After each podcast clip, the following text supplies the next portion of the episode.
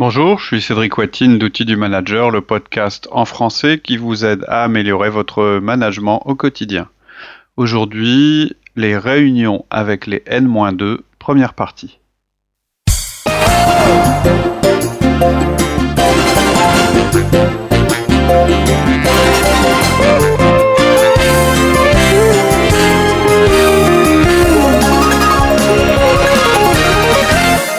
Bonjour Laurie. Bonjour Cédric. Est-ce que tu as déjà eu l'expérience d'un de, tes managers qui n'est pas content et qui est même un peu frustré de voir que tu, toi, tu parles en direct avec euh, ses collaborateurs, avec les gens de son équipe? Ouais, ça m'est même arrivé euh, assez souvent. Souvent, c'est avec des nouveaux managers, c'est-à-dire des gens qui viennent d'être promus à leur poste de management euh, ou bien avec des managers qui ont une forte composante D dominant, c'est-à-dire qui acceptent mal euh, euh, qu'on rentre en action dans, sur leur terrain. sur leur équipe. Et pour ce qui est du jeune manager ou du manager qui vient d'être promu, promu, je pense que c'est lié à une crainte qu'on trouble un petit peu le jeu, que ce soit pas clair pour ses collaborateurs ou, ou dans l'entreprise en général, et peut-être une crainte qu'on lui prenne un petit peu son pouvoir. Ça peut en fait, une forme aussi de, il n'a pas confiance en lui ou pas en confiance en son management non? Ouais, c'est souvent la croyance assez répandue que le pouvoir c'est l'information. Alors c'est pas une c'est pas une croyance. Hein. Avoir de l'information c'est une forme de pouvoir. Par contre, faire de la rétention d'informations dans une entreprise, ça peut être très préjudiciable.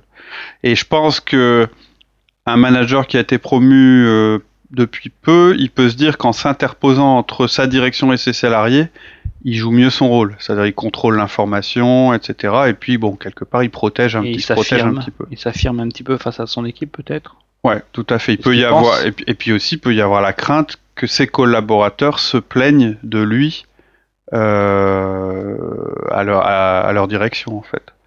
Et donc voilà, je pense qu'il y a à la fois cette crainte de se faire critiquer et puis euh, par ses collaborateurs, ou bien il peut y avoir aussi euh, une manière de dire c'est mon équipe, c'est mon territoire, c'est mes salariés.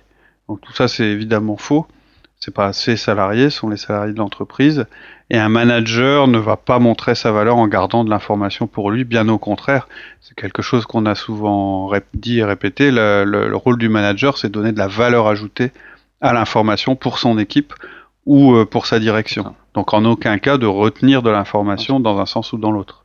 En excluant bien sûr ce qui est euh, considéré comme confidentiel pour ses, pour ses, collaborateurs. Donc au final, tu encourages la communication directe avec les collaborateurs. Ah oui, oui, énormément. C'est-à-dire que si vous êtes... Euh, le, podcast d'aujourd'hui va s'adresser à des managers de managers. Hein. C'est-à-dire, si vous le faites pas, si vous n'entrez pas euh, en contact avec les collaborateurs de vos collaborateurs, vous allez louper quelque chose d'énorme. À chaque fois euh, que je le fais, ou à chaque fois que je l'ai fait faire à des managers, euh, j'ai constaté deux choses. La première, c'est que le message qu'on croit faire passer est souvent fortement changé ou mal compris. Mhm. Moi, quand je l'ai fait, même vis-à-vis de toi, euh, c'est-à-dire en communiquant direct avec tes collaborateurs, je me suis parfois rendu compte que mon message n'avait pas été forcément mal bien relayé ou mal transmis. C'est la première chose. Et la seconde, c'est chose qui est importante, c'est la richesse de l'échange. Vous aurez, en faisant ça, beaucoup plus d'informations et vous allez constater vraiment une soif de savoir de la part de ces collaborateurs que vous n'avez pas en direct qui perçoivent votre manager comme un filtre. Et puis c'est aussi un moyen de couper court aux rumeurs. Euh, les collaborateurs de, vos managers pensent naturellement que vous ne dites pas tout aux managers et que leurs managers eux-mêmes ne leur disent pas tout. Donc quand ils ont l'impression qu'on leur enlève un filtre, et là c'est intéressant. C'est intéressant, en même temps ça les considère et ça peut les motiver également. Il y a aussi effectivement l'aspect considération qui est important.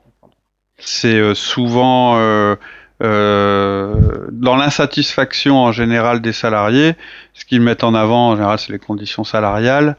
Et euh, souvent, quand on creuse, c'est plus la considération ou bien le sentiment de justice ou d'injustice dans l'entreprise. C'est les deux choses qui, en fait, sont la plus grande source d'insatisfaction pour un salarié. C'est la justice, enfin avoir l'impression qu'on est traité comme on devrait être traité, et puis la considération, c'est-à-dire on, on trouve ou pas que je suis important, ou bien on me donne ou pas un rôle dans l'entreprise. Est-ce qu'il y a un outil également pour euh, pouvoir gérer ça? Pour gérer la communication avec vos... N-2, on va appeler ça? On va appeler ça les N-2. En fait, c'est-à-dire les collaborateurs de vos propres collaborateurs. En fait, il y a deux outils.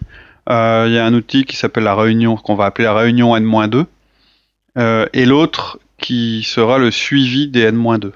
Donc aujourd'hui, on va sur ce au cours de ce podcast-là, on va parler de la réunion N-2. Donc en résumé, pour le dire rapidement, hein, ça va être une réunion entre le boss et les collaborateurs de ses managers. C'est-à-dire pas une réunion entre vous et vos collaborateurs, c'est-à-dire vous N-1 avec qui vous faites les 1 à 1, etc. Mais une réunion entre vous et les, les collaborateurs de vos collaborateurs. C'est-à-dire ceux avec qui eux font les, les 1 à 1. Sans le manager. On verra qu'effectivement, euh, le manager euh, sera absent et puis on expliquera pourquoi. Donc le but, c'est quoi? C'est d'améliorer la communication Hein, comme la plupart des outils qu'on propose. Et pour ça, on va, on va donc permettre au top management une occasion de communiquer différemment et aux collaborateurs de poser des questions directement à, leur direction, c'est-à-dire un, un, échelon au-dessus de ce qu'ils connaissent habituellement.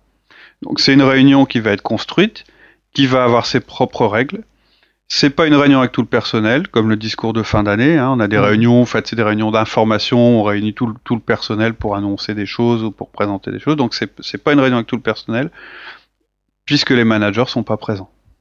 D'accord. Alors, c'est quoi l'objectif? Donc, l'objectif, c'est un petit peu ce que je disais tout à l'heure, c'est-à-dire se rendre compte à quel point vous êtes déconnecté d'eux. Le premier objectif, c'est que vous, vous ayez une prise de conscience en faisant ça. Mesurer l'écart entre ce que vous savez et ce qu'ils savent et puis aussi l'inverse. C'est-à-dire qu'eux sont forcément plus proches du travail de tous les jours que vous. Ils ont une autre forme de connaissance du business. En fait, vous allez apprendre beaucoup sur les problèmes qu'ils rencontrent, euh, sur la manière dont ils travaillent, et ça va vous donner euh, l'occasion d'aligner la structure au niveau de l'information partagée. C'est-à-dire que, en fait, dans une entreprise, en général, les solutions euh, on, a la vision assez, euh, j'irais répandue que bah, les gens qui résolvent les, problèmes, c'est le top management, c'est le patron qui est là pour résoudre les problèmes. Mais la première chose, c'est d'abord, faut qu'il soit au courant des problèmes, ce qui n'est pas forcément le cas. Mhm. Et ensuite, on va se rendre compte que souvent, les solutions, c'est plus les gens qui sont proches du terrain qui les, qui les connaissent. Hein, il y, a un, y, a un bouquin, je me souviens plus du titre, qui est paru il y a pas si longtemps, où on montrait une pyramide inversée, en montrant qu'en fait, euh, c'était la base, euh, la base de l'entreprise qui, qui était celle la plus à même à trouver des solutions et que voilà. Euh, donc le but de, par contre le but de la réunion, ça va pas être de résoudre sur place ce qui va, ce qui va pas. Vous n'allez pas résoudre des problèmes en direct en faisant votre réunion, mais vous allez apprendre beaucoup de choses et ensuite ça vous aidera pour prendre des décisions, pour modifier ou pas certaines choses. Vous allez avoir une perception très différente de, de la réalité c'est-à-dire qu'eux vont vous montrer leur réalité, vous allez vous rendre compte que leur réalité, c'est encore une autre réalité que celle que vos managers vous remontent. La perception que vous allez avoir, ça peut aussi être une perception dont vos managers eux-mêmes ne se rendent plus compte. C'est-à-dire qu'ils ont une communication plus régulière, parce qu'on va voir que ça se fait pas toutes les semaines, hein, euh, une réunion avec les, N-2, et eux, et c'est ce qu'on vous encourage à faire, vos managers vont avoir des relations très régulières avec vos collaborateurs toutes les semaines, hein, au cours du 1 à 1, c'est quelque chose de très positif et on vous encourage à le faire. En revanche, quelque part, euh, bah, ils perdent un petit peu le recul qu'ils devraient avoir à travers cette réunion. Ça permet aussi euh, d'avoir cette vision de quelqu'un qui est un petit peu en retrait par rapport aux situations quotidiennes. C'est bien possible aussi que vous ayez, grâce à cette réunion, une meilleure idée du niveau de vos managers eux-mêmes. C'est-à-dire que suite à ces réunions que vous allez faire, vous allez peut-être pouvoir comparer vos managers entre eux en écoutant ce que chacun de leurs, chacune de leurs équipes vous disent. Forcément, hein, il y, a cette composante-là, il ne faut pas la nier. Vos collaborateurs le savent très bien. D'ailleurs, ça peut les inquiéter, on en parlera. Mais en voyant l'équipe numéro 1, l'équipe numéro 2, l'équipe numéro 3, vous allez forcément ressortir avec un jugement sur votre manager numéro 1, le 2 et le 3. forcément. Vous allez percevoir des choses. L'autonomie de l'équipe. L'autonomie, euh, l'ambiance qu'il y a dans l'équipe, etc. Vous allez le percevoir à travers la réunion. D'accord. C'est pas un peu dangereux? Ça risque pas de saper un peu le pouvoir euh, du manager? Alors, qu'est-ce qui est le plus dangereux? Est-ce que le plus dangereux, c'est euh, effectivement de d'essayer de, enfin, de déstabiliser votre manager, ou est-ce que c'est de ne pas savoir qu'un de vos managers a un problème de communication et qui vous sous-informe ou, ou qu'il désinforme son équipe? C'est quoi, euh, c'est quoi ce qui est le plus dangereux? Risquer de vexer un collaborateur en lui faisant un feedback, un feedback, ou bien continuer sans savoir exactement ce qui se passe? Je pense que c'est une question qui n'a pas lieu d'être alors, elle, elle, existe cette question, donc ils euh, peuvent se poser la question. Ils vont, ils vont vous poser la question, mais euh, ça fait partie du jeu. C'est-à-dire vos managers, vous allez effectivement les évaluer sur leur capacité à manager. Vous allez les évaluer sur les résultats de leur équipe, mais vous allez aussi euh, avoir un jugement un petit peu plus profond de leur manière de manager. Mettre en place une structure dans une entreprise, ça c'est important, ça ne doit jamais vous couper de la base. Ça vaut pas seulement pour les managers, ça vaut aussi pour, un chef d'entreprise, etc. Votre structure ne doit pas avoir comme fonction de vous couper de la base. Certains de, managers, de vos managers vont prendre ça comme une intrusion, comme un manque de confiance ou une punition. Il faudra que vous puissiez les coacher sur ce sujet-là, que vous leur expliquiez que c'est quelque chose de normal. Et puis vous aurez d'autres managers qui verront ça comme une source importante d'information ou de fierté. Ils seront peut-être contents que vous rencontriez leurs collaborateurs parce qu'ils seront fiers de, du niveau de leur équipe. Et puis d'autres vont être peut-être entre les deux en se disant bah c'est une bonne euh, occasion de m'améliorer, ça m'intéresse d'avoir la vision de mon boss sur euh, sur, mon, équipe. Donc vous allez, c'est sûr quand vous allez euh, avoir terminé ce genre de réunion, vous allez savoir qui délègue, qui veut tout savoir, euh, qui fait du micromanagement, qui laisse place à l'initiative, qui est quelqu'un qui guide ses équipes, euh, qui aide ses équipes, qui est apprécié, qui est considéré comme juste ou injuste, etc., etc., etc. remonter. Il y a forcément dans cette réunion cet objectif sous-jacent. Donc en fait, il y a plusieurs objectifs pour répondre à ta question initiale. La un des premiers objectifs, c'est vous euh, permettre d'avoir une, euh, une voie de communication avec ces personnes que vous voyez moins souvent. Donc, de leur communiquer des choses, de leur réexpliquer des choses qui n'ont pas forcément été bien comprises tout de suite. Communication sans filtre. Voilà, c'est une communication sans filtre. C'est une occasion aussi pour eux de vous poser des questions. C'est aussi une réunion pour eux, c'est pas seulement une réunion pour vous. Mais c'est aussi une réunion pour vos managers parce qu'elles vont peut-être vous donner des informations et des opportunités d'amélioration pour vos propres managers. Qu'est-ce que tu peux nous détailler un petit peu le programme de la réunion? Comment elle doit se structurer? Alors, je vais pas, je vais, ça, on va le faire dans une deuxième partie. Pour l'instant, déjà au niveau de la, on va dire de la logistique générale, euh, c'est une réunion qu'il est bon de faire tous les trimestres au minimum. Vous pouvez le faire plus souvent si vous voulez, ou quand les circonstances le justifient. Par exemple, euh, euh, quand il va y avoir beaucoup de changements dans l'entreprise, ou un changement de poste, ou des choses euh, un peu particulières dans la vie de l'entreprise. Euh, mais donner un rebond, quoi, repartir. Ou... Ouais. Alors encore une fois, c'est pas le discours. Hein. C'est pas parce que vous pouvez aussi avoir des réunions différentes qui sont des réunions euh, où vous voulez rencontrer tous les salariés, les informer ou pour lancer euh, un nouveau projet ou ces choses-là pour lui donner de l'importance. Là, c'est encore une fois l'objectif, je l'ai décrit, il est plus, c'est plus quelque chose de récurrent. C'est-à-dire que je dis tous les trimestres. Bon, faut, faut être raisonnable. Euh, je pense que si on veut de, les trimestres c'est une moyenne. Je dirais que le minimum du minimum c'est deux fois par an euh, et quatre ce serait l'idéal. Après le faire plus souvent, faut aussi laisser euh, leur autonomie à vos managers, leur leur faire confiance, etc. Au niveau du nombre de personnes, je dirais que 20 personnes maximum. Euh, gérer une réunion avec plus de 20 personnes, euh, c'est quasiment impossible si vous voulez qu'il y ait un échange. Faire un discours devant des milliers de personnes, c'est possible. Mais si vous voulez qu'il y ait un échange, 20 personnes, c'est pas mal. Euh, 15 serait l'idéal. Euh, parce que s'ils sont nombreux, d'abord, ils vont pas avoir la chance de vous approcher vraiment, de vous interroger. Euh, ça peut aussi les intimider, c'est-à-dire que pour euh, quelqu'un poser une question devant euh, 50 euh, de ses collègues, c'est plus difficile que si c'est un petit groupe de, de 15. voilà, donc je dirais 15 est l'idéal. ça veut peut-être dire que vous allez devoir faire plusieurs réunions. Donc si vous devez scinder les groupes et donc faire plusieurs réunions, il faut les faire plutôt rapprocher. Alors pas plus de deux, par jour euh, pour vous. Hein. Il faut aussi que vous ayez le temps de le faire et puis que euh, vous soyez en forme et serein là-dessus, que vous soyez pas en train de penser à d'autres choses que vous avez à faire dans la journée. Euh, par contre, les espacer pas trop, sinon vous risquez d'avoir d'abord du mal à les faire, vous risquez d'en faire une et puis d'avoir du mal à programmer la suivante, etc. Donc ça, ce serait très très mal perçu.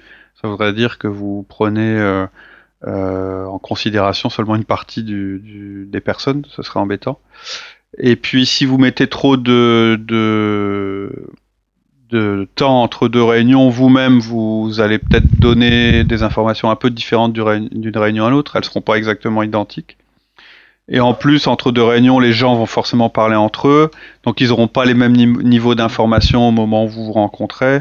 Donc voilà, je pense que c'est pas mal de, de, rapprocher de les rapprocher tout en essayant, je, disais, de pas en faire plus de deux par jour. Un moyen aussi pour augmenter la convivialité et un peu faire comprendre que vous voulez un échange, c'est de partager euh, de la nourriture. Euh, du coup, c'est assez différent d'un discours. Euh, alors je parle pas de faire un repas, hein, mais par exemple, euh, si c'est le matin d'avoir du café, des, biscuits, ou dans la journée des fruits, du jus d'orange, du thé, enfin, pour donner un aspect euh, un petit peu convivial, et justement pour faire une différence par rapport à un discours général. de travail ou. Voilà. Alors c'est pas une réunion de travail non plus, effectivement. Je pense que ça fonctionne mieux le matin, et plus vous allez vous avancer dans l'après-midi, moins ça va être efficace.